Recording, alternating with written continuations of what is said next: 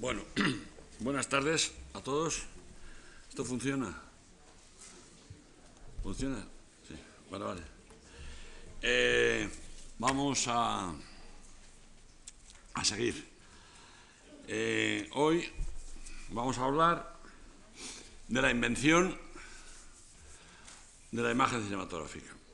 Antes de nada, quiero repetir, insistir en algo, por si acaso alguien no ha venido otros días y, porque además nunca se repite bastante, que lo que estamos haciendo aquí en esta clase, o en esta, en esta sala, en este, en este auditorio, es, tratamos de, o trato yo de ayudarles para que aprendan un poquito, un poquito, a ver una película. O sea que así como en la primera parte del curso, la que damos ahí, se habla de prácticas en el sentido no de que se ruede nada, pero sí en el sentido de que se pasan algunos fragmentos de algunas películas y a propósito de esos fragmentos se hacen comentarios, los hago yo, y preguntas que hacen los, los alumnos.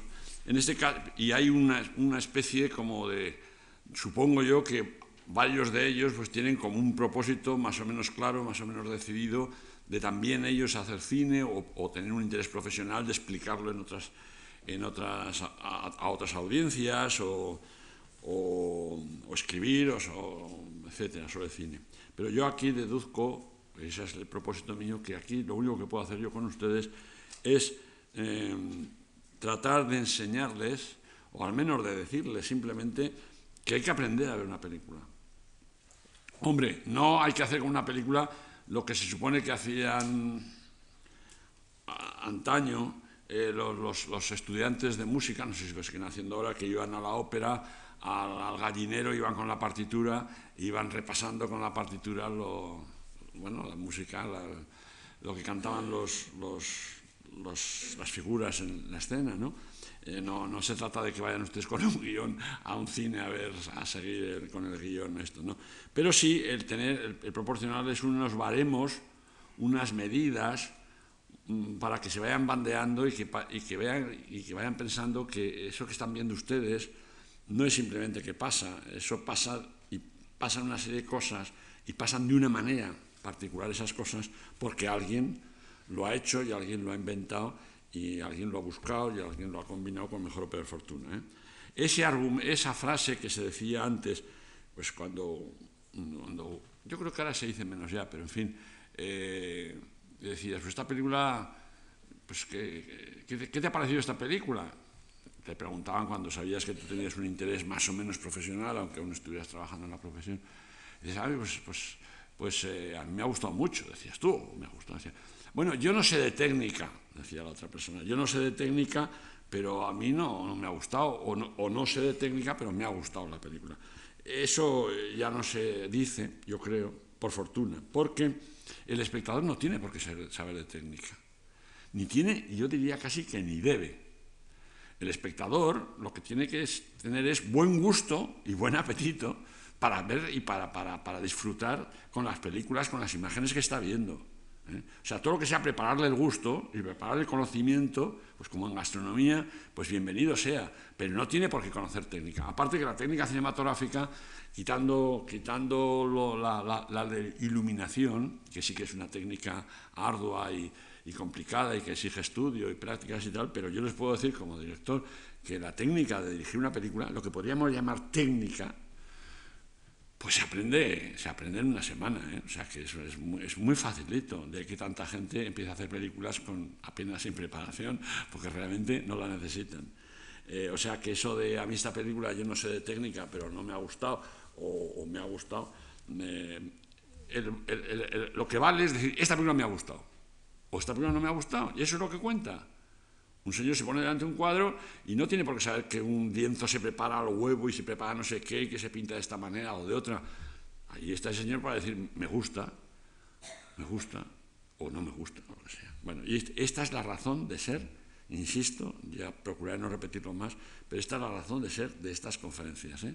el, ampliarles un poquito su, su punto de vista como espectadores. Bien. Eh, ya dijimos el otro día que toda película, toda película, por muy original que sea, por mucho que no exista ninguna obra anterior a ella, por mucho que no sea Ana Karenina o El Quijote, o, eh, es siempre una adaptación. Las imágenes son siempre una adaptación. O sea, el guion no es el relato.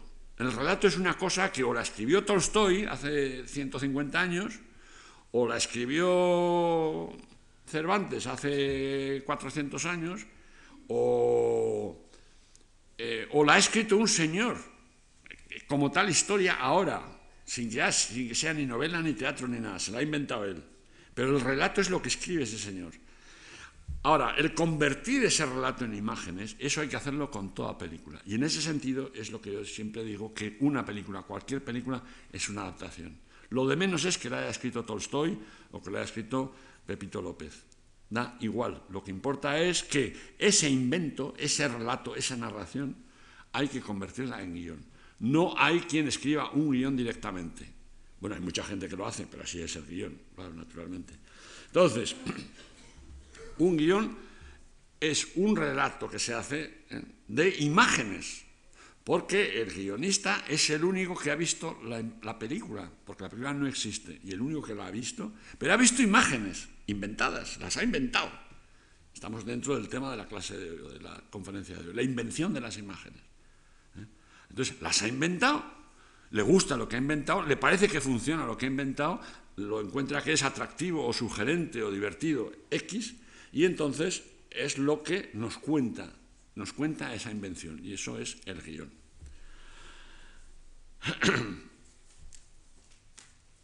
Cuando las imágenes de una película, cuando las imágenes de una película responden a una obra anterior fielmente, sea Ana Karenina, por seguir con el mismo ejemplo, o sea ese relato de Pepito López, pero solo se ponen, solo se inventan las imágenes necesarias para explicar aquel argumento o aquel relato ajeno y previo, es cuando caemos en el pecado de la ilustración.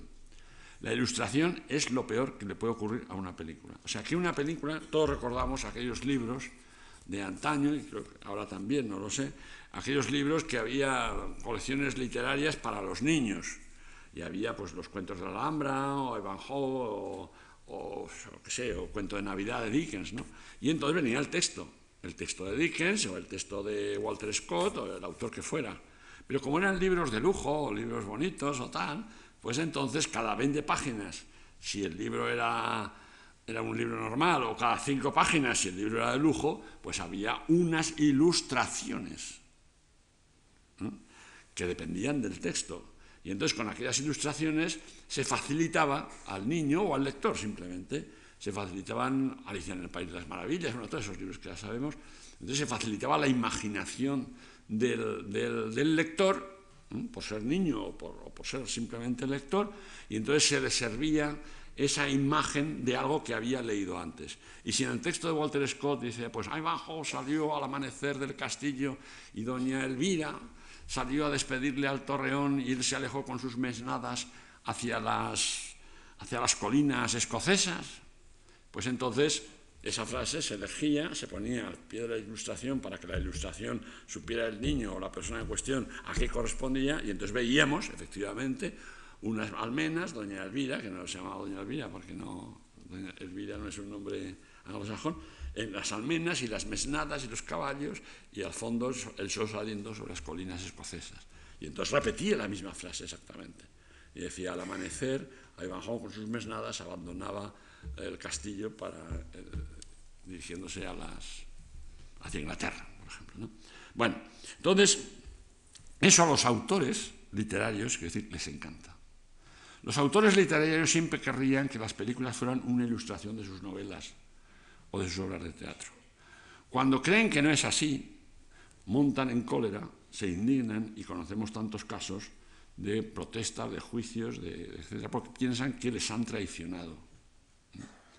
Una traición muy sabrosa, porque normalmente han cobrado unos derechos de autor muy estimables por ceder su, su, narración. ¿no? Pero bueno, de eso se olvidan y piensan que la narración se ha traicionado. Aunque realmente la narración, aunque realmente la película, las imágenes de la película, se han alejado tanto o incluso contradigan el efecto o la manera de ser de la novela, si es una novela o de la obra de teatro, eh, primero habría que decir que eh, es muy legítimo que un señor se inspire en un relato literario y se inspira en él y parte de él, pero luego su propia profesión, su propio trabajo le lleva por caminos distintos. ¿eh? Eso en primer lugar. En segundo lugar, que proponiéndonos ser fiel a la obra original, y además aceptando que a lo mejor la obra original tiene mil páginas y que nuestra película tiene que durar hora y media, ¿no? O sea, que me dirán ustedes si, si se pueden rodar mil páginas en hora y media, o sea, que eso incluso hay un problema físico. Pero aunque no sea ese el problema de la película, quiero decir, aunque el, el, el, director de cine, el guionista del cine, el adaptador, en definitiva, al cine, quieras realmente ser fiel y no pretenda apartarse de la obra original, para ser fiel a un autor hay que aparentemente traicionarle. ¿Por qué? Pues porque un relato literario requiere, exige unas condiciones de tiempo, de enumeración de datos, de enumeración de diálogos, de descripción de, de paisajes, de personajes, de tal, que el cine no cuenta con ello, porque el paisaje, no se, el paisaje se ve. Al actor no hace falta decir era rubio, bajo, alto, gordo, delgado o tenía una sonrisa pícara, porque si hemos elegido a un actor que corresponda a ese personaje, pues ya está. O sea que quiero decir que aun tratando de ser fieles a la obra, pues eh, incluso yo diría, rizando el rizo, que cuanto más fieles queramos ser a la obra, más abandonaremos la pauta marcada en la obra. Ya lo digo si simplemente queremos inspirarnos en ella, eso es mucho más esto. Pero es un problema insoluble. Eh, tengo que contar, siempre lo cuento, un chiste muy viejo, muy viejo, eh, en Hollywood, que existe desde, que existe Hollywood, yo creo, por lo menos desde el cine sonoro, ¿no? Eh, que se ve, se ve dos cabras que están, están, están escarbando en unos, en unos vertederos, ¿no? y se están comiendo la una película, que hay unas latas ahí que ha tirado alguien, se han desarrollado los, el celuloide y se lo están comiendo las, las, cabras. ¿no?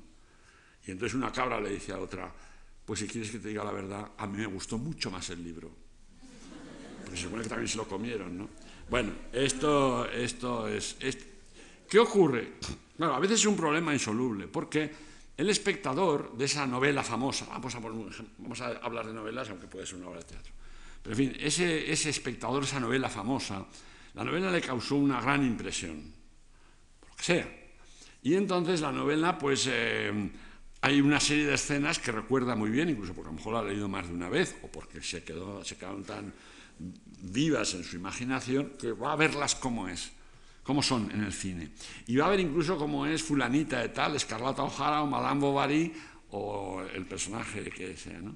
Y entonces, claro, se encuentra con que, mm, primero, muchas de esas escenas no caben, no aparecen, no tenían condición cinematográfica, no, no había manera de adaptarlas cinematográficamente. Yo desafío a cualquiera a que se han hecho, pero muy malas, a que adapte cinematográficamente, o sea, que adapte una película, pues, a Proust, ¿eh? en busca del tiempo perdido. ¿Cómo se hace eso? Yo, desde luego, no lo sé. Entonces, es un fracaso ya cantado a priori, porque es literatura eh, al grado máximo. Entonces eso tiene una muy difícil traducción, imposible traducción visual, cinematográfica. Bien, entonces, ¿qué ocurre?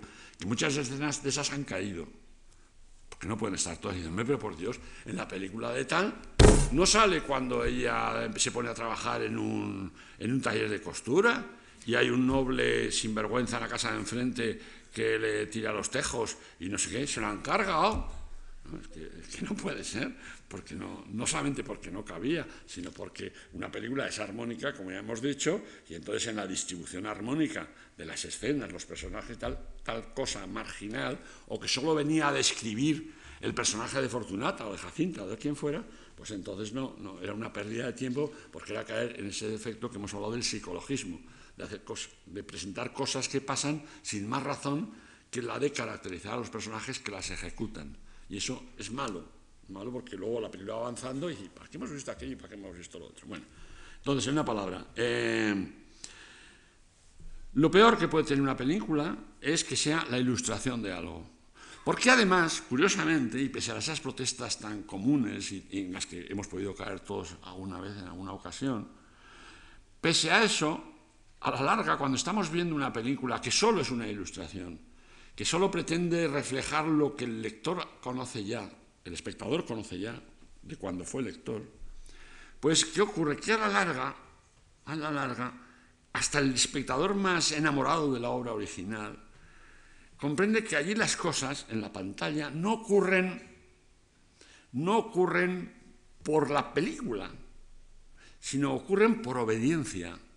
Nos remiten a algo que es anterior a la, pantalla y a la película. Eso, de momento, quizás no lo descubramos, un profesional o un solo descubre ipso facto, pero en fin, el espectador que no tiene por qué tener esos conocimientos técnicos ni profesionales, a lo mejor no lo descubre, pero tiene un instinto de que simplemente está viendo, mejor o peor encarnado, mejor o peor hecho, más o menos fiel a la idea que él se había formado, pero está viendo lo que ya sabía, lo que ya conoció una vez en otro medio distinto. Y eso no es bueno, porque una película tiene que dar la sensación de que estamos asistiendo a algo por primera vez. Bueno, la versión que de Madame Bovary hace fulanito de tal, tal director.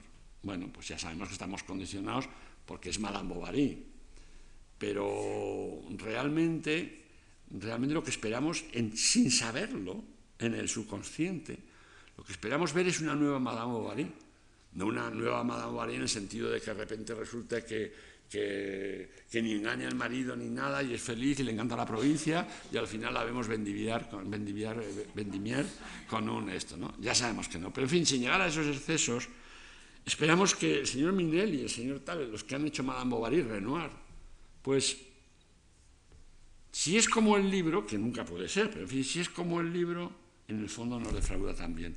Porque tenemos en nuestro subconsciente la idea de decir, pues esto no hacía falta venir al cine, porque ya lo había visto en el libro, ya, lo había, ya me había enterado en el libro y hasta lo había visto en mi imaginación. O sea que, curiosamente, una película, y no solamente si se trata ya de ilustración o no, no, no debe ser como el espectador espera que sea. Solo debe cumplir esa esperanza en una buena parte, en una parte inicial. Y luego la película tiene que andar por sí misma, como una creación adulta, que ya no la podemos controlar.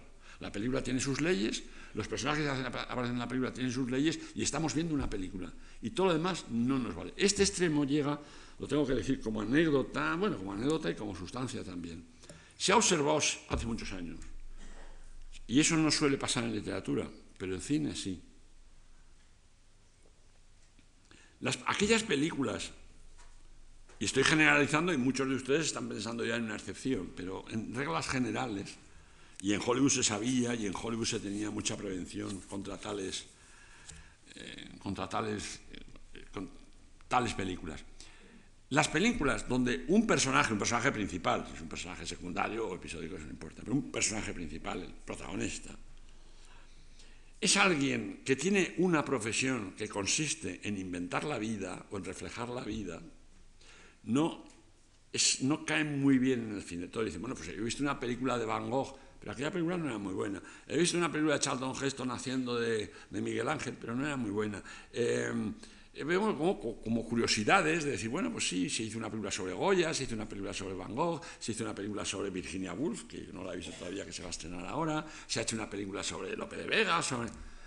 Pero realmente las historias que nos apasionan, esas en las, en las que aparece, en las que no aparecen personajes importantes, quiero decir, que se dedican a interpretar la vida. ¿Por qué?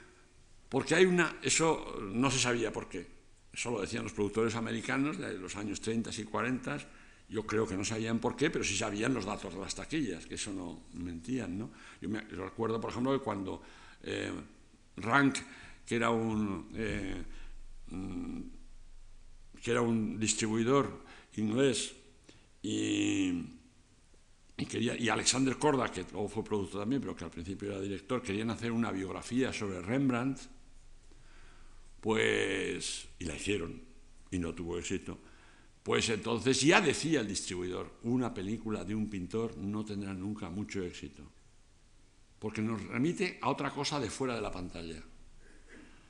Lo más que va a conseguir la película es que la gente diga, ay, pues este verano vamos a ir a Holanda para ir a Harlem y entonces ver las obras de, Rembrandt, ¿no? Es lo más. Pero normalmente el señor que se dedica a interpretar la vida, como eso se dedica a la película en sí misma, pues hay como una especie de redundancia. Esto puede parecer que riza el rizo y además todo el mundo le puede poner alguna película, no muchas, ¿eh? donde verdaderamente tiene valor sustantivo eh, ese personaje, ese artista que se dedica a eso. Porque, eh, insisto, todo lo que huele a ilustración de algo, todo, todo lo que en una película tenemos el tufo, el instinto de decir esto, esta película sirve a aquello. De ahí que, por ejemplo, cuando se rueda una representación teatral, unas representaciones teatrales fantásticas, pues de Laurence Olivier, de, y se han, se han, rodado representaciones teatrales, pues de, bueno, de Tío Baña, de lo que sea, de, como tales representaciones. Ahora no estoy hablando de películas. Pues entonces, ¿qué ocurre? Que bueno, ahí el, el cine se convierte, por ejemplo, El misterio Picasso, que es un documental, por otro lado, fantástico Clouseau, donde vemos que Picasso pinta, pinta para la cámara y además pinta cosas que no hemos visto antes y cosas que luego se, rompe, se destrozarían al terminar la película para que no quedara más huella o más recuerdo o más documento de aquellas obras de Picasso que las que se veían en la película. Pues aún así todo, era un documental apasionante, cómo pintaba Picasso, cómo corregía sobre sí mismo, cómo cambiaba la idea original de un cuadro, pintaba en un cristal, pintaba en un cristal, al otro lado del cristal estaba la cámara, y Picasso estaba a este lado y yo pintaba, si fuera Picasso, y la cámara, y entonces yo borraba y cambiaba los colores y, reforzaba los negros y la cámara lo estaba recogiendo todo. Eh, bien, ha quedado como un documento pues inapreciable sobre cómo pintaba Picasso, pero no es una película, no es una película de ficción. Es el cine al servicio de algo, el cine al servicio del teatro. Y entonces rueda la representación de Laurence Olivier. Y como nunca hemos visto a Laurence Olivier en el teatro, a quien sea, pues bueno, es, es de agradecer, pero como tal película no funciona. Como documento, como testimonio, sí funciona. Y se considera, se considera así, se guarda así y tiene un valor así. Pero como película de invención no funciona porque no puede funcionar, porque es el cine subordinado a otro objetivo. Y dentro del cine, el máximo objetivo es el cine. Las películas que tratan de convencernos de algo, en cuanto lo descubrimos, pierden interés o pierden emoción. Siempre se dice que las películas al testimonio, pues el mejor testimonio no lo suelen dar las películas que se han inventado, creado para dar testimonio. ¿Por qué? Porque eso ocurre en la vida también, o sea, en un juicio el testimonio de la esposa, de la madre, del hijo, pues valen muy poco, porque son demasiado interesados. El testimonio que vale en un juicio es el señor que pasaba por la calle y que no era ni vecino de la víctima.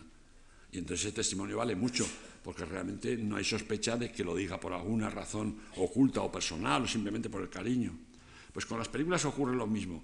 Se han hecho grandes películas de testimonio, por supuesto, pero no tantas de testimonio cuando, es, cuando el objetivo principal de la película es dar testimonio de algo, es mala cosa. Pues en cambio, el testimonio indirecto, por ejemplo, la depresión americana. Bueno, pues hay películas fantásticas como, como, como Las uvas de la ira, que es una novela, de, por otra parte, de John Steinbeck, y la película es una película de John Ford, está muy bien y tal, está muy bien. Pero, eh, pero las películas que en aquellos años donde Estados Unidos la gente hacía colas en las calles para beberse un, un, plato o comerse un, no sé cómo se dice, beberse o comerse un plato de sopa, o, una manzana asada, eh, cuando se hizo famosa aquella frase de hermano, ¿me puede usted prestar un, centavo? y todas estas cosas. Las películas que más éxito tenían en los cines, donde la gente, la gente gastaba su último níquel en ir al cine, iban a ver películas de millonarios que vivían en la, casa, en la Quinta Avenida, con un sentido del humor deslumbrante, al servicio de las damas, aquellas películas, historias de Filadelfia, maravillosa, donde aparecían seres irreales completamente, como Cary Grant o Catherine Hepburn, etcétera, etcétera. Entonces, eso es un testimonio. No porque el país estuviera poblado, justo lo contrario, de millonarios con, con mayordomos en la Quinta Avenida o, o familias eh, tradicionales de Filadelfia, como historias de Filadelfia, sino porque a través del éxito que tenían esas películas en un público de desheredados, se podía deducir el hambre, la miseria y las ilusiones que necesitaban esos desheredados para dejarse engatusar con lo a gusto que se dejaban engatusar con esas historias. Quiero decir que los testimonios, los directos, a veces, no siempre, hay que guardar un respeto, ¿no? pero a veces son sospechosos.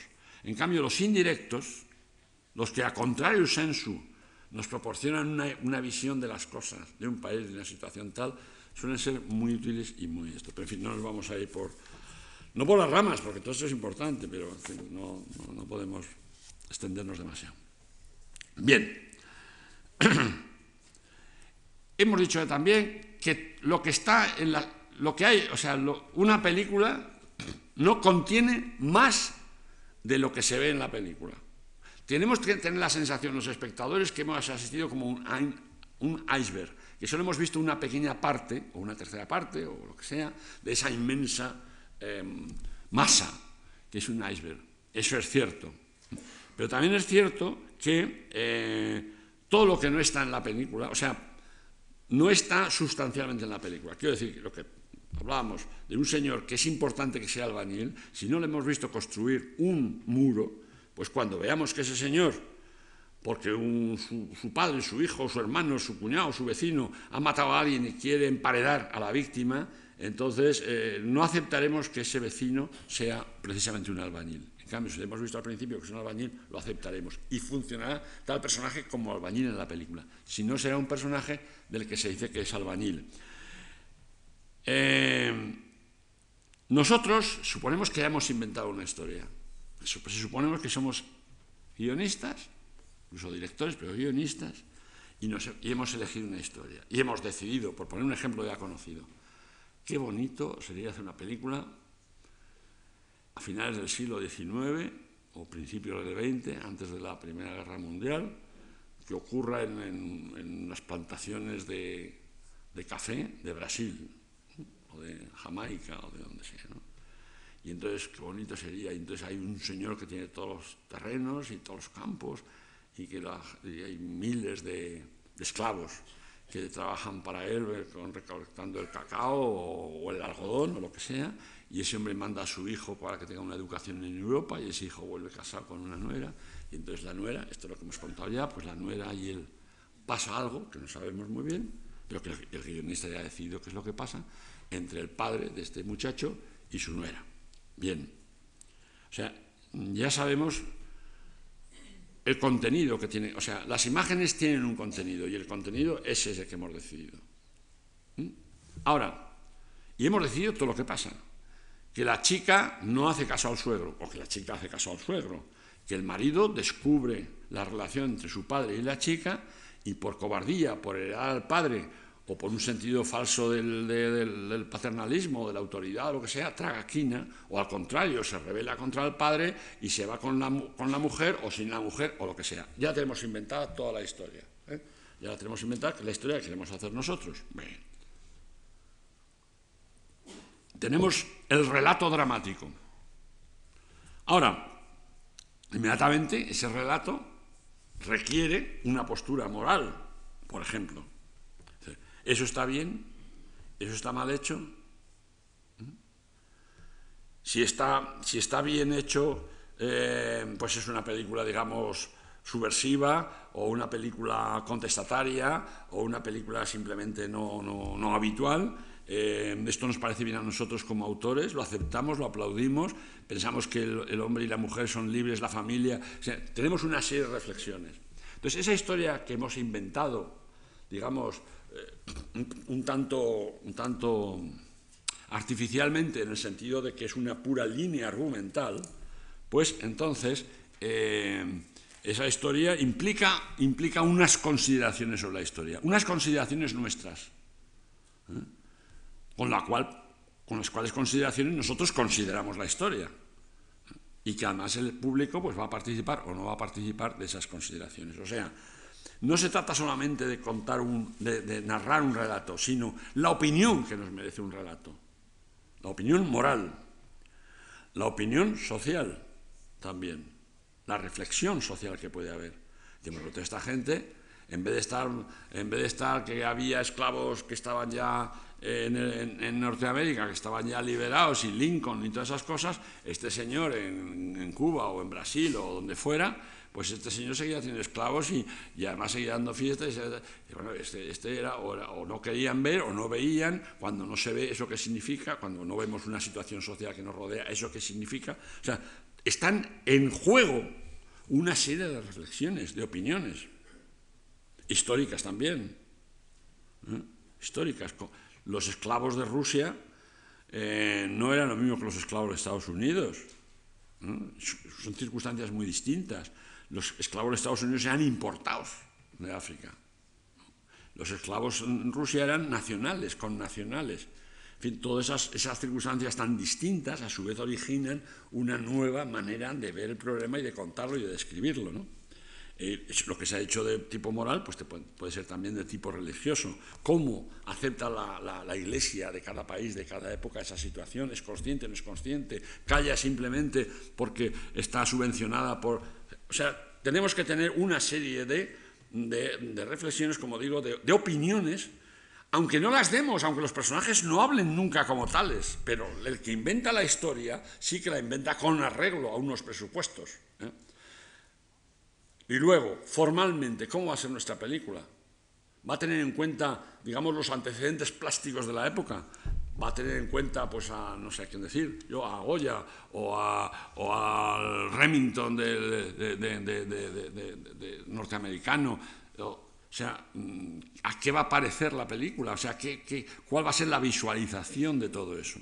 Entonces, esas imágenes que responden a un argumento que ya tenemos decidido y elegido, las tenemos que inventar para que realmente sean ilustraciones, fijaos lo que os digo, no ya de la historia que hay en principio, sino que sean, sean visualizaciones eh, del, del caso, del cuento, de la fábula que en cada momento nos interese explicar. O sea, eso es lo primero, tenemos que averiguar cuál va a ser o cómo vamos a resolver el problema del contenido de las imágenes, que no me refiero a un contenido argumental, porque a estos efectos de lo que estamos diciendo aquí ahora, cualquier argumento vale, sino el contenido que tienen que tener esas imágenes una vez elegido un argumento. ¿eh? Bien, esto es el primer caso. Pero esas imágenes a su vez tienen que tener un orden. O sea, no pueden ocurrir así a la buena de Dios o sucederse a la buena de Dios. Entonces hay, voy a resumir, o sea, reducir al mínimo ya, lo que podríamos llamar la la, recta, la recta o la, estructura lineal de una película. Y así podremos referirnos luego más fácilmente a esto. ¿Se me oye cuando hablo desde aquí? Sin esto. ¿Eh? Bueno, trataré de gritar. Bien. Una película, como una historia cualquiera, como un relato cualquiera, de un libro, o, nuestro mismo, cuando contamos alguna cosa, una película tiene una línea, digamos, dramática, aunque la película sea cómica, ¿no? O, una línea argumental. Esa línea es esta. Vamos a suponer que esta. Se ve desde el fondo, ¿no? Bien. Esta línea se puede dividir en distintos momentos, en distintos fragmentos o segmentos, porque esta línea es la línea de la acción de la película, o sea, lo que pasa en la película. Bien. Entonces, hay un primer fragmento aquí, muy cortito, muy cortito, que es lo que llamamos arranque. No es que estos lo tengan que aprender, por supuesto, es que luego, eh, cuando hablemos de, estos conceptos, como ya hemos visto esta línea, será más fácil situarlos y aceptarlos o comprenderlos. ¿eh? Y si no, siempre es una cosa puramente teórica y puramente tal. Eh, en esa línea de A a B se produce una es muy breve en la película, y entonces esto lo llamamos el arranque de la película.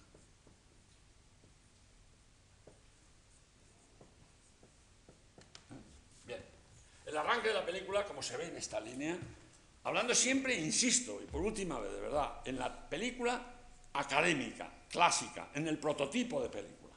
Porque luego cada uno de su capa hace un ensayo, y hace muy bien además. Pero esto es el baremo general, la regla general. Este arranque, que a veces es de una sola imagen, otras de unas pocas imágenes, en realidad lo que tiene que ser es sugerente. sugerente, porque no, no sabemos todavía ni de qué va la película, ni de qué va la película. No aparece ahí, a lo mejor ni siquiera aparece ningún personaje importante de la película, ni el protagonista. A veces sí, pero a veces no, no tiene por qué. Entonces simplemente el espectador se sienta, se ilumina la pantalla y durante una fracción de medio minuto de, o, o menos, pues ve una imagen que le sugiere algo. Pues eso, pues el siglo XIX, la plantación, lo que queramos. El mar llegando a las orillas, las palmeras, algo que es el arranque de la película. El arranque debe ser prometedor, debe ser sugerente. sugerente. Pero voy a contar una anécdota.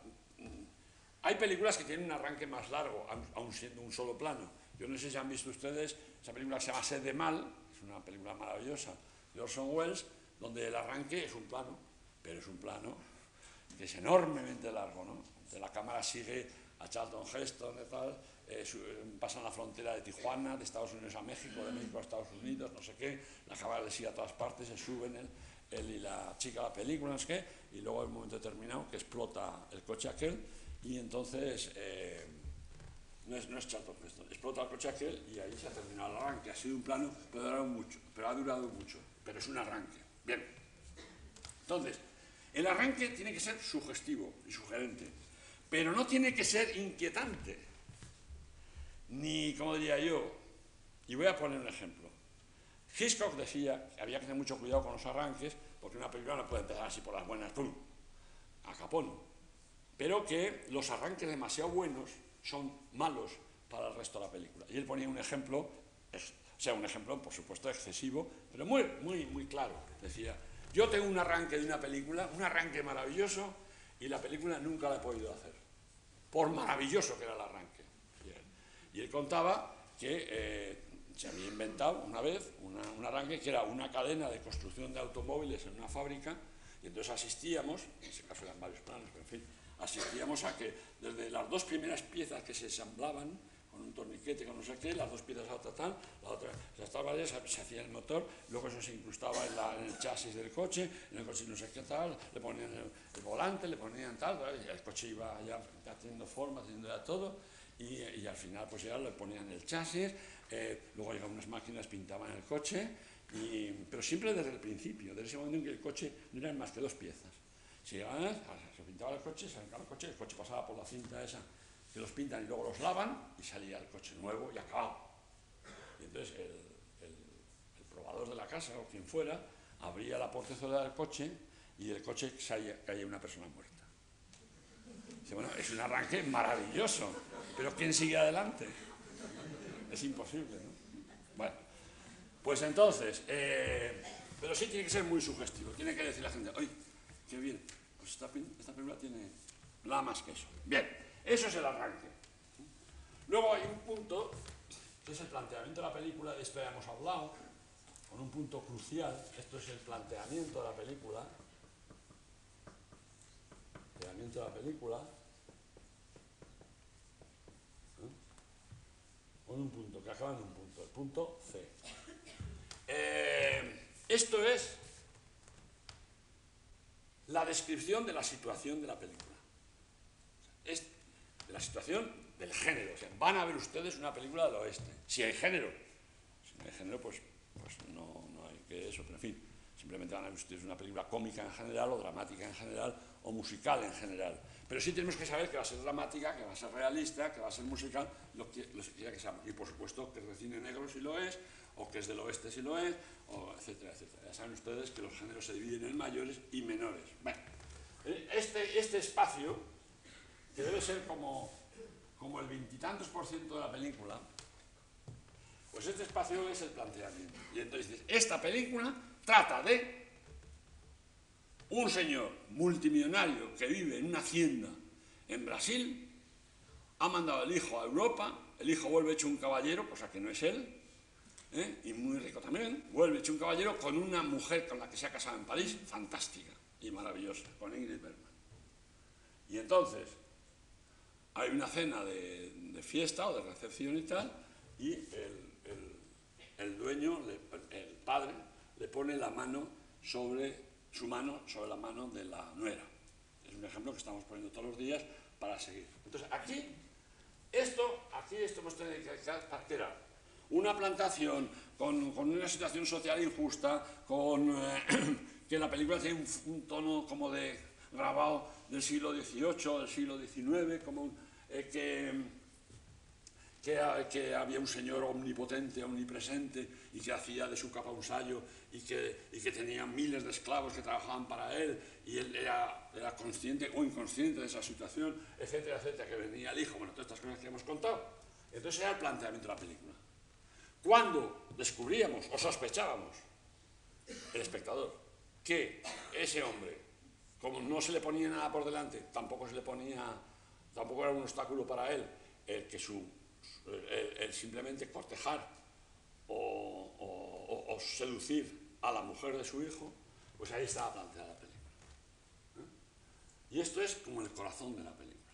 Así como en toda estructura humana tenemos un punto, que hemos dado a decir que es como el centro de nuestra existencia o de nuestra, por lo menos de nuestra vida física, que es el corazón, y el corazón siempre está más o menos a la altura que tiene que estar, y quitando algún caso excepcionalísimo del señor que lo tiene a la derecha, pero en fin, estamos hablando en reglas generales, pues el corazón está aquí, y la película está aquí. ¿eh?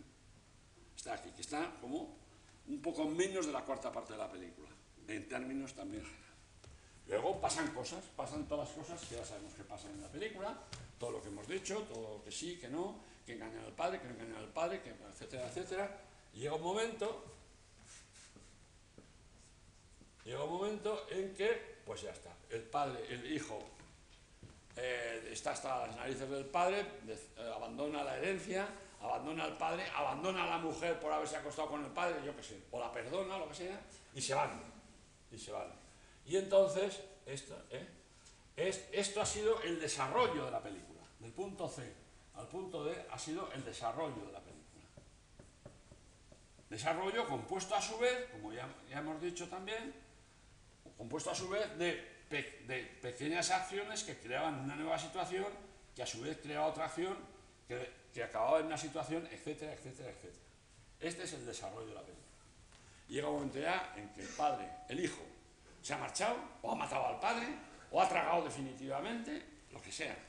Y entonces ahí ha terminado el desarrollo de la película. Y hay un fragmento que he pintado un poco demasiado grande, pero en fin, que es el desenlace de la película, que no es lo mismo que el final. Esto es el desenlace, el punto CDE. Es el desenlace, el desenlace es que todo lo que pasa en esta película ¿eh? necesita recogerse, o sea, no vamos a dejar cabos sueltos. Hay películas que requieren más, más, más trabajo de, desenlace, puesto que han quedado muchos cabos sueltos y si la película es redonda, clásica, tradicional, pues la gente no puede decir espectadores, nada, y que fue de aquel que, y, aquel hermano que tenía este que era un idiota y que no sé qué, que ha sido de él. No, no, hay que volver al hermano y decir que ha sido de él. Esto es el desenlace, o sea, es recoger, recoger lo que hemos estado exponiendo en una película, pero ya es de recogida. Y luego hay un fragmento final muy breve también, que a veces es un, plano, que es el final de la película. Es simplemente un broche a la película, un resumen de la película, una imagen de toda la película, de lo más importante que ha pasado en la película en, su sentido, decir. ¿eh? y eso es el final de la película. O sea que esto conviene que lo sepamos más o menos, porque luego, como nos tendremos que referir a estos, digamos, capítulos o apartados o segmentos, pues ya tienen esa idea. O sea, una película tiene un arranque, tiene un planteamiento, al final del planteamiento sabemos de qué trata la película, todavía no sabemos lo que pasa, pero sabemos de qué trata. Se desarrolla, con lo cual sabemos qué pasa en la película, y al final se recogen velas y se acaba. ¿Eh? Bueno. Bien, entonces toda nuestra invención, nuestra invención literaria, por decirlo así, y sobre todo a la hora de inventar las imágenes, se tiene que atener a, este, a esta esta estructura. ¿Por qué? No solamente ya porque responde a, digamos, a las etapas, a las etapas de la película, del, relato, de la fábula, sino porque además cuando nosotros vamos inventando incidentes, escenitas, incidentes, nuevas situaciones, nuevas, nuevas acciones, etc., tenemos que saber en qué momento de la película estamos. Porque en literatura, en literatura no importa tanto. ¿eh? En literatura la impunidad, no sé si se lo he dicho ya aquí alguna vez, si hubiera algún escritor protestaría, pero en fin. Eh, la impunidad literaria permite pues grandes, digamos, desórdenes, si están siempre bien hechos, grandes desórdenes de la narración. Y si yo pongo, como, caso, como ejemplo un caso de algunas novelas magníficas por otra parte, una de ellas es Los hermanos Karamazov de Dostoyevsky, que creo que lo ha dicho, que entonces si los, hermanos Karamazov son tres volúmenes, o cuatro volúmenes, sobre todo si son tres volúmenes, el primer volumen está, está dedicado íntegramente a describir solo una escena, que es la Pascua rusa, que celebran en el monasterio no sé quién, es Karamazov y sus hijos. Y entonces todo lo demás, eso en cine sería terrible, porque el cine se explicaría, esa primera escena duraría hasta aquí y entonces el espectador no, no, habría, no habría podido llegar hasta ese punto. Porque en la, en la, la magia del, del, narrador, el talento con el que escribe, aparte de su estilo y otras muchas cosas, hace que describe las cosas que van a su ritmo, a su manera, a su gusto, da los datos que quiere, etcétera, etcétera. Pero en cine no puede ocurrir así. Por eso es una de las razones por las cuales, como he dicho antes yo, una adaptación fiel normalmente suele ser infiel ¿Por qué? Porque en cine, mientras vamos cumpliendo el argumento ese que tenemos que cumplir, pues ¿qué pasa? Que ese argumento lo servimos con imágenes. Y las imágenes simultáneamente nos están hablando de muchas cosas que no podemos ya repetir. O sea que eh, eh, la imagen es mucho más rápida, es más inconcreta a veces que, que una página literaria. Pero a su vez es también más rica y sobre todo más breve. O sea que nosotros vemos a dos personas y no solamente vemos, no solamente oímos lo que dicen y vemos lo que hacen, sino dónde están, quiénes les rodean. Y eso que está al fondo, esas circunstancias, esas no se pueden repetir. O si se repiten, se tienen que repetir desde otro ángulo, no físico de fotografía, sino desde otro ángulo emocional, para que vayan completando el relato que ocurre detrás de los personajes principales. Y eso en literatura no es así. Literatura una cosa va detrás de la otra. En cine van las cosas a la vez. Y hay que controlar el efecto que una imagen que hemos inventado produce en el espectador porque está hablando de muchas cosas a la vez. Y si algunas, cosas de las, y si algunas de las cosas que le está hablando a la vez resulta que no nos convienen o contradicen el sentido, tenemos que descubrirlo. Porque el espectador lo notará y no dirá esto está mal hecho, eso no lo dirá, ni tiene por qué decirlo, pero sí acusará el golpe de decir, mm, ¿y esto? Pero porque esto ya lo he visto, pero antes no pasaba. O sea que tenemos que estar controlando en cine más que en nada, por lo menos eso lo pienso porque me dedico al cine, el efecto de lo que inventamos. Y sobre todo en concreto el efecto de las imágenes que inventamos. Porque van a hablar de muchas cosas al mismo tiempo y algunas de esas cosas puede ser que no nos interese. Que no nos interese decir por el tono de la película o que no nos interese decir por el orden que tiene que guardar la película, sobre todo si es una película de intriga. Y toda película lo es en cierto sentido de intriga. No se trata solamente de saber quién mató al mayordomo, ¿eh? sino por qué pasan las cosas que pasan en una película. Bien, ese es el orden de las imágenes. ¿Mm? Con una circunstancia también importante, es que a cada nueva situación que se produce en el desarrollo de la película, ese trocito que va desde, desde me habré equivocado, desde el Beal, o sea, aquí. Todo lo que ocurre aquí, que es el desarrollo, que es lo que pasa en la película, lo digo por enésima vez. Antes de que pase, cada capitulito de estos, cada nueva situación y cada nueva acción, ¿eh? cada curva de estas, no debemos preverla. Lo bueno es que dice, bueno, ¿y ahora qué va a pasar? El hijo ha descubierto que el padre se, relaciona con, su mujer. ¿Y ahora qué va a pasar? Y no debemos de saberlo. Cuando pase lo que va a pasar y antes no sabíamos, en cambio lo tenemos que aceptar como lógico. Eso es lo bueno, sí, claro. Es que es verdad. No podría ser de otra manera. Había cuenta que este es un cabestro y que otra es no sé qué y que el otro está, tenía que pasar esto. Pero no lo hemos sabido hasta que no ha pasado. Lo peor que puede ocurrir en una película es que cualquier espectador adivine lo que va a ocurrir, porque era de cajón. Si una historia es de cajón, no se cuenta. Simplemente. Tiene que parecernos de cajón al final, pero no durante la película. Esto es importantísimo. Bien, por lo tanto, esas películas que vemos y que ya vemos de qué van y que, se parecen tanto a otras que hemos visto antes y que ya están puestas de tal manera los condicionamientos que no pueden dar lugar a una nueva conclusión, pues esa película no nos puede gustar. No sabemos por qué. que sí, pues es una película más de plantaciones, pero no sé, pues sí, está bien, están bien los actores y las plantaciones son muy bonitas.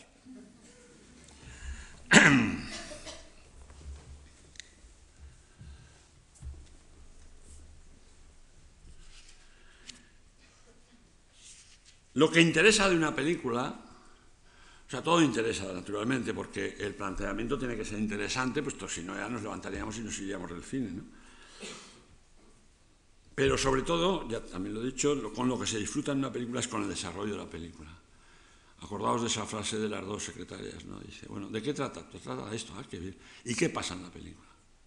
Dice, pues pasa que tal y cual. Y como él no sabía, cuando ella llega, ¿qué le dice? Sí, hija, sí. ¿Y entonces qué te crees que pasa? Pues que él, ¿sabes lo que dice el hijo? Pues dice que tal. No, pero bueno. Bueno, en realidad, dice la que está oyendo, es lo lógico, ¿eh? porque con, tal y como me lo has contado que es, pues debería ser. Pero lo dice cuando ya le han contado lo que ha pasado, no antes de eso. Bueno, toda película, y eso, toda imagen cinematográfica, perdón, toda imagen cinematográfica tiene un fondo, un fondo visual. O sea, los personajes no están recortados sobre, una, sobre un sinfín blanco, sobre una pantalla blanca. Hay un fondo. De la riqueza de ese fondo, de la riqueza de ese fondo, depende, depende la credibilidad de la película, curiosamente.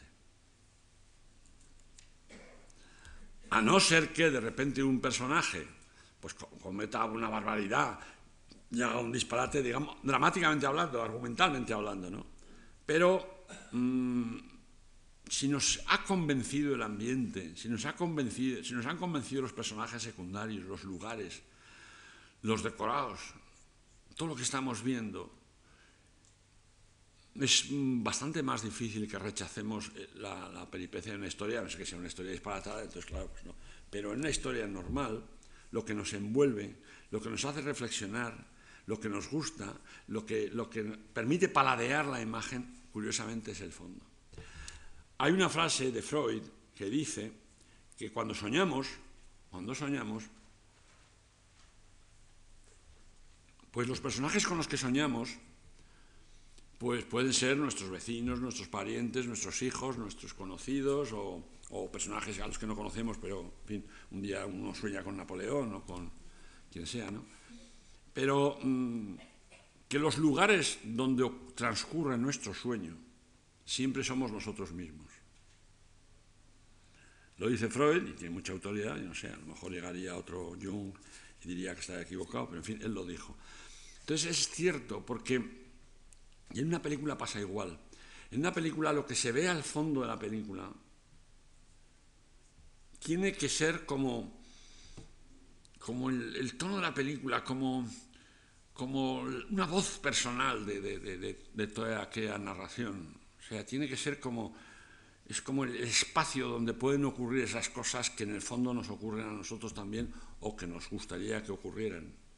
O sea, eh, todo lo que hay al fondo de la acción de los personajes es importante, pero no solamente a efectos de que sea bonito, de que sea eh, apropiado con relación a la época, que por supuesto todo tiene que ser así también, sino tiene que, de tal forma que, mm, que toda la película, a su vez, toda la película, sea como un sueño.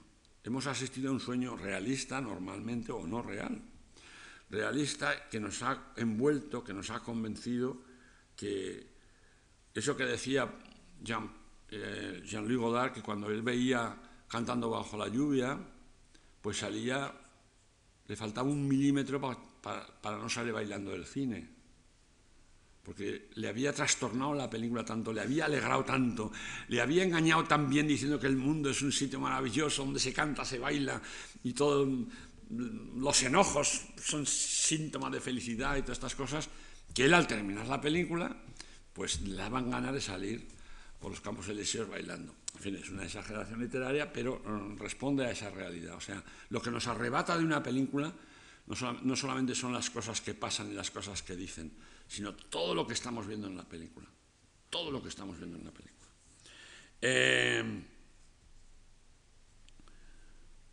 a veces eso en el cine español ha sido, por lo menos, yo creo que todavía, pero por fortuna las cosas han cambiado, pero en el cine que yo conocí al principio, el que yo llamaba siempre, y lo sigo llamando el de Sevilla Films, no porque aquellas películas se hicieran todas en Sevilla Films, Sevilla Films eran unos estudios que había en Madrid, en lo que ahora es, lo que ahora es Pío XII, y que se llamaban Sevilla Films pues porque esos territorios eran de los Luca de Tena, que siempre sabemos que esa familia estaba muy, muy, unida a Sevilla, ¿no? y se llamaban Sevilla Films. Pero bueno, yo no digo que eran las películas que se rodaban ahí, sino en general aquel cine español pues irreal, de folclórico, de pues eso, de rejas, de señoritos con capa y, sombrero calañés que, hablaban en la reja con las chicas y ellas llevaban horquillitas y cosas, o, del malvado marqués que llegaba con un caballo y una jaca. Bueno, todo aquello que despreciábamos, todo aquello, ya lo que llamaba eh, eh, Sevilla, las películas de Sevilla. Bueno, entonces, en aquel cine, yo me acuerdo que cuando eh, decías, ibas a una escena y decías, bueno, este agua, oye, este agua, en esta época no se bebía agua de esta, ¿no? O los vasos no eran de esta época. O, o de, hombre, qué bien que han traído un paquete de ideales antiguos, que es que eso, ¿dónde lo has encontrado? Le decías tú al de Atrezo, qué bien, qué bien. Y te decía alguien de la película siempre. Decían, ¿qué mala tiene que ser la película para que la gente se dé cuenta de que los ideales entonces no se vendían ya? Y no era verdad. Porque todo lo que se ve en una imagen nos habla, nos convence, sin, sin tener un conocimiento reflexivo sobre ello. O sea que si sale una botella de agua mineral, como pudiera ser entonces, eh, supongo que en caso de Lucas tiene esas aguas azuladas que hay en las casas todavía, o, salían los paquetes de tabaco, o las vestimentas, o los zapatos, o lo que sea, eh, todo eso, aunque el espectador estuviera pendiente de lo que le hacían Amparito Ribelles y Alfredo Mayo, pero todo eso contaba, mucho más de lo que creía, de qué mala tiene que ser la película para que, pues no, también decían otra frase terrible, que por sí ya describe todo, que dice, cuando estaba diciendo, no, oye, un momento, pon la cámara un poco más abajo, pero que se vea un poquito de la esquina aquella, y entonces que, asome la palmera que se ve al fondo, que la, saquen un poquito más para que se vean las palmas y no sé qué. Y llegaba el jefe de producción y siempre decía, lo mejor es enemigo de lo bueno, ¿eh?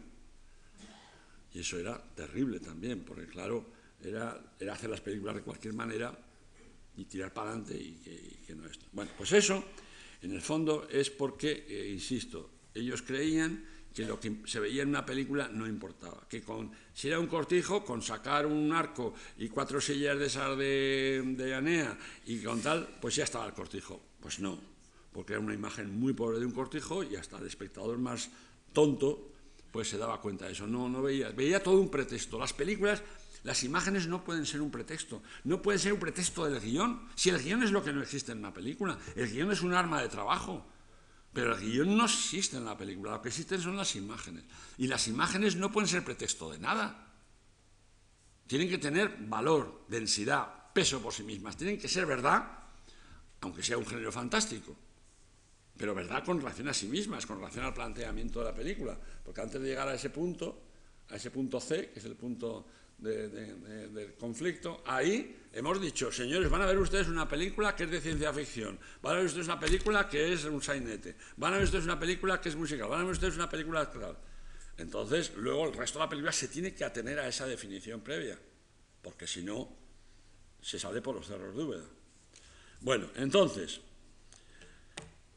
no solamente nos creemos una historia porque parezca lógica, nos la creemos también porque pega, por decirlo así, la acción con el fondo, con el fondo de la película.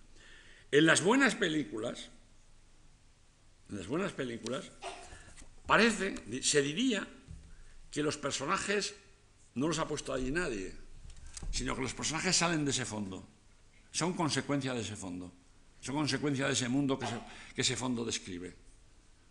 Son el resultado lógico y natural de que eh, allí pasen esas cosas con aquello, con aquel mundo y aquel género que hay alrededor. Em,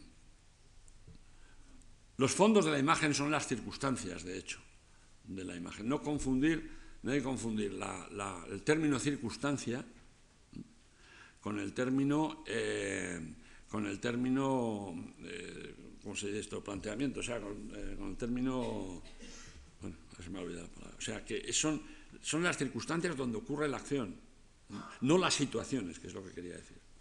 Son las circunstancias. Y los personajes buenos son los que parecen escaparse del fondo.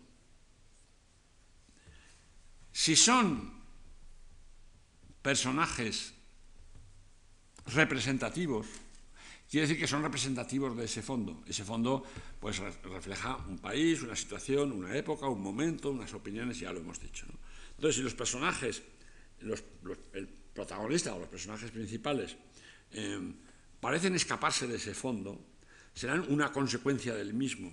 Y asistiremos a una película, a una película, como diría yo, acomodaticia en el sentido dramático aunque el argumento no tenga nada de acomodaticio.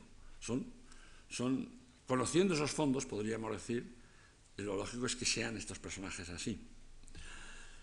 Cuando los personajes salen del fondo, pero luchan contra ese fondo, o sea que, que, el marqués ese de la casa sevillana de tal, pues resulta que, que lucha con ese entorno y, y pretende ser un avanzado social o un, bueno, lo que sea. Pues entonces ese personaje que lucha con el fondo tiene un interés a priori mucho mayor para el espectador. Dicen, sí, esta película es la explotación de una colonia de negros. No sé cómo se le dice. Sí, pero un momento, porque el chico no está de acuerdo con eso, ¿eh? El chico lo hace como lo que se supone que hizo el padre o como, o como lo que le dice la madre que tal. Son ejemplos, insisto, muy elementales. Lo que va, da valor a la película es que un personaje perteneciendo al fondo se despegue de él. O porque se revela contra ese fondo, o simplemente porque tiene más personalidad que el fondo, o más, es más complicado que el fondo, o más divertido que el fondo, o lo que sea. ¿eh? O sea, esa lucha, esa lucha es, es lo, lo, que, da vida, o una de las maneras de dar vida a, a una historia. A estas alturas tengo que decir algo que creo no haber dicho y que también es muy importante. Una película, una imagen de una película y una película en total, porque ya has dicho también que toda la película a su vez es una imagen de algo, pues una película no se, una buena película, naturalmente. Una película que es un pretexto, sí. Esa es una, una buena película, una película densa, una película rica, unas imágenes expresivas y que responden a muchas cosas a la vez. Esa película no se puede explicar con palabras. La, cuando la secretaria, pues si digo un ejemplo, le contaba toda la historia a la otra, lo más que le podía contar el argumento. Y entonces a lo mejor decía la otra, bueno, pues en el fondo, pues sí, pues eso se mucho. Muchas, yo he visto varias películas como esa. No, es que, es que distinta porque es que no te lo vas a explicar. Las imágenes que tienen valor cinematográfico no se pueden explicar. Es como la música. ¿Quién explica la música? A ver, ¿quién, de ustedes me explica una obra musical cualquiera, sea de Chopin o de Mozart o de quien sea? ¿Quién? No se puede explicar. Hay que oírla. La literatura es más fácil de explicar, aunque sin poderla paladear, porque claro, el señor que no lee directamente Madame Bovary o La Colmena o o la obra que se trate, pues claro, o, en busca del tiempo perdido, pues claro, solo se pueden contar simplicidades de eso. Pero en fin, más o menos. Pero imagínense que ustedes no han visto una película de Chaplin, de Charlot. No han visto nunca. Nunca la han visto. Y entonces tienen que explicar cómo era Charlot. A ver, es un poco absurdo, puesto que todos desde niños hemos visto las películas y hemos visto mil imágenes y mil cosas. Pero bueno, es una convención, ¿no? ¿Cómo se puede decir cómo era ese personaje? ¿Cómo daba la vuelta con su bastoncillo y levantaba una pata al dar la vuelta para doblar la esquina? ¿Cómo se puede explicar eso? Entonces la, secretaria esa, ante el fracaso de contar la historia que a ella le había gustado tanto y a la otra no le parece nada el otro jueves, dice, es que hay que verlo, es que hay que verlo, es que hay que ver la cara de la chica cuando le dicen, es que, es que vamos. Y entonces, claro, es lo que pasa, que el cine hay que verlo. El cine no se puede explicar. Y en tanto en cuanto se explica, es peor cine. Y en cuanto una película se explica completamente, es una película muy mala. Es una película pretexto para lo que sea. O sea, la imagen cinematográfica, y por eso es un arte sustantivo, quiero decir, mayor, no se puede explicar. Hay que verla. Y hay a veces que volver a verla. Porque en una película no se trata de saber qué pasa solamente, no se trata de saber cómo acaba. Aparte de que cuando la hemos visto queremos recordarla y no la recordamos, pero dejando esa parte ya, es que no se trata de eso. se trata de ver la película, cómo son los personajes, los actores, los gestos, los, todo, todo lo que se ve en la imagen, lo que se ve en la imagen. Bueno, pues eso hay que construirlo todo pieza a pieza, sabiendo dónde va cada pieza, sabiendo lo que conviene ir diciendo ya, lo que conviene saber que ya se ha dicho y no se puede volver a decir, que si tenemos que volver a la misma casa de la primera vez, tiene que ser presentando ángulos distintos o con planos mucho más concretos, porque ya no viene a cuento el, contar toda la magnificencia del salón, etcétera, etcétera. O sea, hay que estar controlando no ya el efecto de las palabras, que es lo que hacemos todos cuando contamos una historia, y contamos un chiste o contamos un sucedido, y estamos mirando a quien se lo contamos y estamos controlando, y, vemos instintivamente que por ahí no vamos bien porque no le hace gracia, o porque no se siente particularmente conmovido, y desesperadamente e instantáneamente tratamos de elegir un nuevo camino que requiera su interés. No se trata de eso, se trata simplemente, vamos simplemente, se trata de que eh, estemos controlando unas imágenes, a priori, porque el espectador todavía a lo mejor ni se han rodado, ni, se han montado, ni la película, o sea, estamos a priori con ante un espectador imaginario, estamos tratando de, de, saber que eso ya no lo puede ver, que no puede volverlo a ver, que nos falta decir tal cosa. Porque dice, bueno, esta historia de la plantación, pues sí, el algodón, los negros cantando al atardecer, los, los espirituales, tal. Pero Dice un señor, no, pero es que yo he visto esas plantaciones y nunca sale que, pues yo qué sé, que trabajaban en una noria con agua, que llegaba, llegaba un, barco con predicadores y entonces se bañaba. Eso no lo he visto nunca yo, entonces pues lo voy a poner en esa película. Quiero decir que eh, tiene que haber un motivo visual, un interés visual, que es muy difícil inventar y es muy difícil realizar una vez inventado y que sin embargo tenemos que saber tenemos que responder a priori, con mucho tiempo por delante, a lo, que le interesa al espectador conocer momento a momento. Después, ¿cómo vamos de tiempo? Ya, ya es la hora. Bueno, eh, o sea que nos hemos pasado un cuarto de hora. Entonces, bueno, a mí me gustaría también hacer preguntas a ustedes como se las hago a los alumnos de la primera hora, pero sería una improcedencia por mi parte, una impertinencia y además pues no, no llevaría a ningún lado seguramente. Vamos, no, no tenemos tiempo de permitirnos ese lujo. Esto, todo esto es, vuelvo a insistir, para cuando ustedes estén contemplando esas imágenes que alguien se ha inventado, como digo, que alguien ha conformado, ustedes vean que la riqueza de esa película es el cómo pasan las cosas, qué es lo que se ve y, lo que se ve a qué responde, a qué, a qué cultura del, autor, sea director o sea guionista, a qué, eh, con qué intención se nos muestra todo aquello, en qué grado aquello, siendo una película de género, por ejemplo, pues se aparta del género, o qué añade al género, o en qué contradice al género, o en qué grado es infiel al género, en el sentido de que mezcla varios géneros a la vez. Eso, de ser así, tendría que haberse planteado ya también siempre antes del conflicto de una película.